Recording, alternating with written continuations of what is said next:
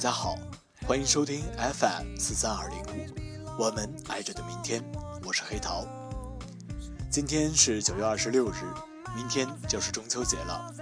无论你是否在家与家人团聚，无论你是否与爱人相伴，黑桃希望所有的听众都有一个美好的心情，去度过一个快乐的中秋节。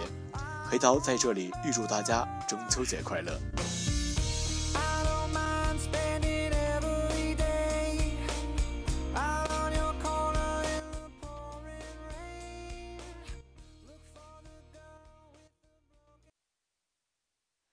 明天你是否会想起昨天你写的日记？明天你是否还惦记曾经最爱哭的你？我们曾经互相陪伴，后来各自品尝孤单。高中毕业两年，陈元第一次给我打电话，他是这样跟我说的：“喂。”杨友啊，咱们班聚会，你爬也要爬来，记得带上家属，哥们儿给你把关呢。我来不及回答他，他就自顾自地继续说：“别跟我矫情，我还有好多人要通知。”就这样，和陈元认识的前三年，我甚至忘了是和他怎么熟念起来的。在大部分回忆里，我俩是粘在一起的。高一军训，太阳特别毒。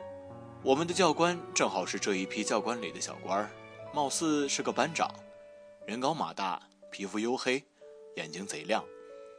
这班长似乎想把我们每个人都训练成班长，树荫让给其他连队休息，我们的休息永远是在太阳底下练习坐姿。我和站在我后一排的陈员说：“我要装病去医务室，一会儿晕倒记得扶我一把。”他说：“你去啊，我陪你。”于是我午休时间偷偷在嘴唇上和脸上多涂了一层 BB 霜。陈元看我煞白煞白的脸，朝我竖了个大拇指。结果我晕倒的很自然。陈元在没有提前准备的情况下，默契地接住了我，打了个报告，还没得到教官的允许，就驮着我往医务室跑。跑了一半，我笑得上气不接下气，他累得气喘吁吁。到现在，我还是能清楚地记得。大树洒在我们身上和柏油路上的影子，它顺着鬓角流下来的汗水，还有鼻尖上的一块小尘土。之后，我说我要吃最辣的黯然销魂烤翅，他说你去啊，我陪你。我说我要投压岁钱买演唱会门票，他说你去啊，我陪你。我说我要杀人放火抢银行，他都说他陪我，只要我去。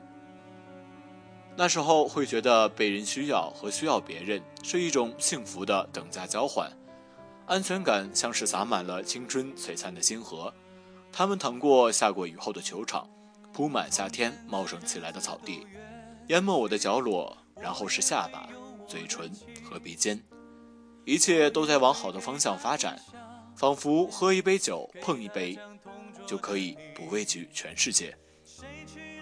高二。陈元要玩一个网游叫《龙之谷》，可当时的我还停留在连暗黑都玩不好的菜鸟阶段。但是听他这么说，我二话不说对他点头说：“你去呀，我陪你。”我俩下课准时去网吧打卡报道，取了个情侣名字，打算来个夫妻档称霸那时我们一区。建好角色，陈元说让我跟着他走，打怪的时候他负责打，我负责捡宝。可事实总跟陈元想的不一样，我盯着屏幕下的小红点儿，可还是会跟陈元走散在分岔路口。跟他打怪时，总想着在战斗中插一腿，结果就是陈元要一边打怪一边救我，还要捡宝。陈元说我没有天赋，就适合去玩大富翁和连连看。有一天我又迷路了，怎么找也找不到陈元。看看坐在我旁边的陈元已经开始打怪。我说不带你这样的呀！陈元朝我扔了个易拉罐，说让我出去买可乐，待会儿去救我。我自知理亏，乖乖去买饮料。回去的路上，陈元发短信说让我别进去。我想是不是他怂了，心里面酝酿着怎么回去骂他。却在网吧门口看到班主任那辆骚气的红色别克。事情的结局就是陈元被老师抓了个正着，那间网吧再也不敢收留我们这些贪玩的未成年。我从此告别了龙之谷，陈元在游戏里成了个孤独的战士。班主任让陈元当着全班的面读那张我帮他写的检查，他念得磕磕绊绊。如果眼神能杀人，老班一定把他杀得片甲不留。陈元的检查被贴在黑板旁的墙上公示。第二天我值日的时候就把它撕了。放学我请陈元吃黯然销魂烤翅，我们俩都被辣得鼻涕和眼泪一起流。陈元大爷一样的把揉成一团的检查铺在桌子上，口齿不清的向我往上吐鸡骨头。黯然销魂以后。黑板旁的检查，只要有陈元的，就一定有我的，因为我们俩曾经一起模仿家长签字，给班里政治不及格的同学签成绩单，拿着擦地板的拖把给老师擦讲台，把白色的粉笔画成白色的油画棒。陈元脑子里总能蹦出些奇奇怪怪的想法，我总说：“你去啊，我陪你。”直到有天，陈元问我要龙之谷的账号和密码，我才发现。我不能陪他了。陈元找了个学妹当女朋友，他说要约会，我不能说我陪你。他说要带着学妹打怪，我不能说我陪你。他说要复读，我只当个玩笑。从高二开始酝酿复读的陈元，在我准备去南方上大学的时候，郑重地告诉我他要留下，他要复读。我像是被黯然销魂烤翅噎着了一下一样。僵在原地，下意识想说：“你去啊，我陪你。”然后甩了甩脑袋，竟然甩出了眼泪。最后我说：“陈元，你别太傻，友谊天长地久，跟我一起走吧。”其实我当时想的是，陈元想陪学妹一起高考，他是被不靠谱的爱情冲昏了头脑。他用左手撑着下巴，歪着嘴笑，露出一颗小虎牙，说。友谊天长地久，我复读，你来陪我呀。我说什么都要陈元给我个解释。他轻轻柔柔说了一段话，他说我身上有着密密麻麻的坏习惯，我经常偷懒，爱随便骂娘，抽烟，喝酒，打游戏。可是我最最最认真的好习惯，就是想对他好。不知道我是不是中了邪。一下子被他深情款款的样子打动了。有人说，人一辈子最好正经爱一个人，再爱点其他的。虽然陈元深情款款，但我还是认定学妹只是那个用来随便爱的其他人。在我走的前一天，整个人处在一种亢奋与失落共存的状态，或者说，我是焦虑的。陈元给我打电话。他让我陪他买束花，他的声音很温柔，语速缓慢的，像是害怕惊扰了谁的好梦。我却被这个夏天粘稠的汗水、湿润过分的空气和聒噪的蝉鸣扰乱的心烦。于是我说：“学弟，你去找你女朋友吧。”陈元就去好脾气的跟我说：“他需要我，我是他最重要的朋友。”我胡搅蛮缠的功夫，似乎在那一天突然爆发。胡言乱语地轻薄了我们之间的关系。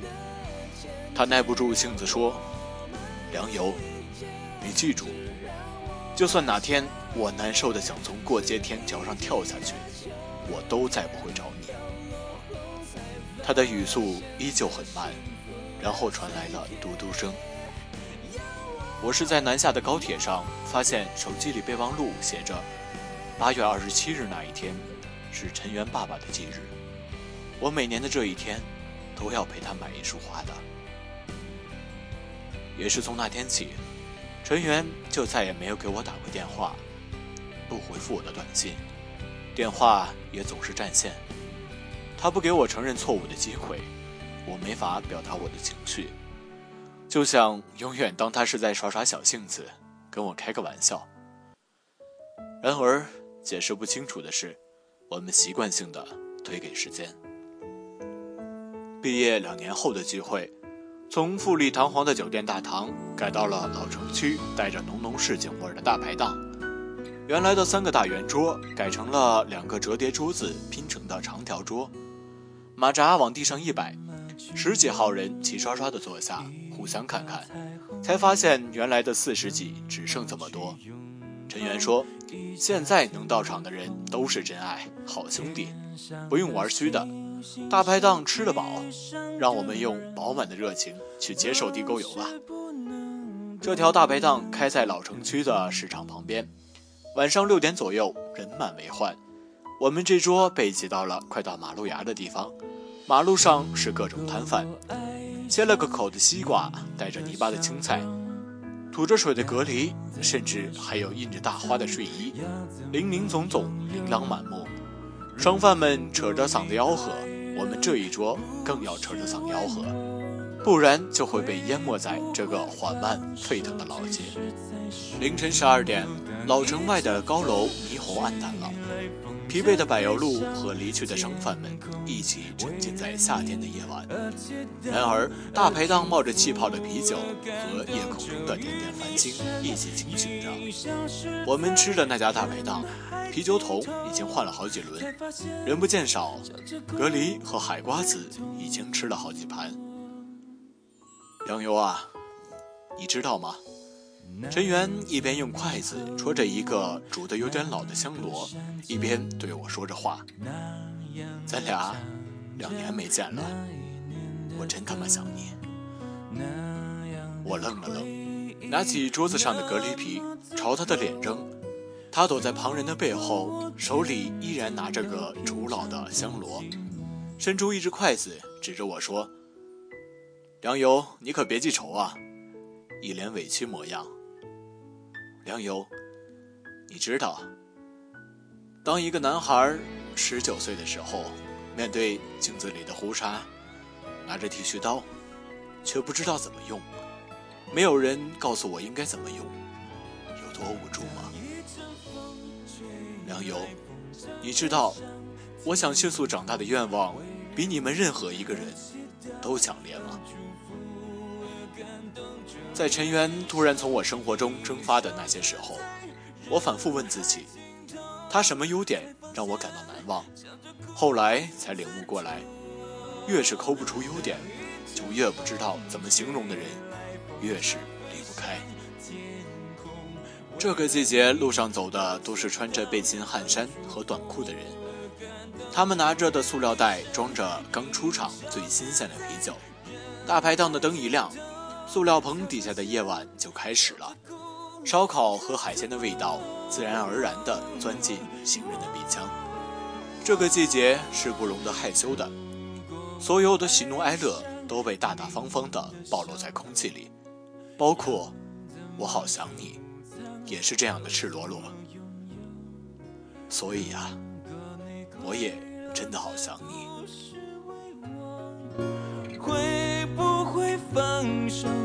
这才是拥有，知足的快乐叫我忍受心痛，知足的快乐叫我忍受心痛。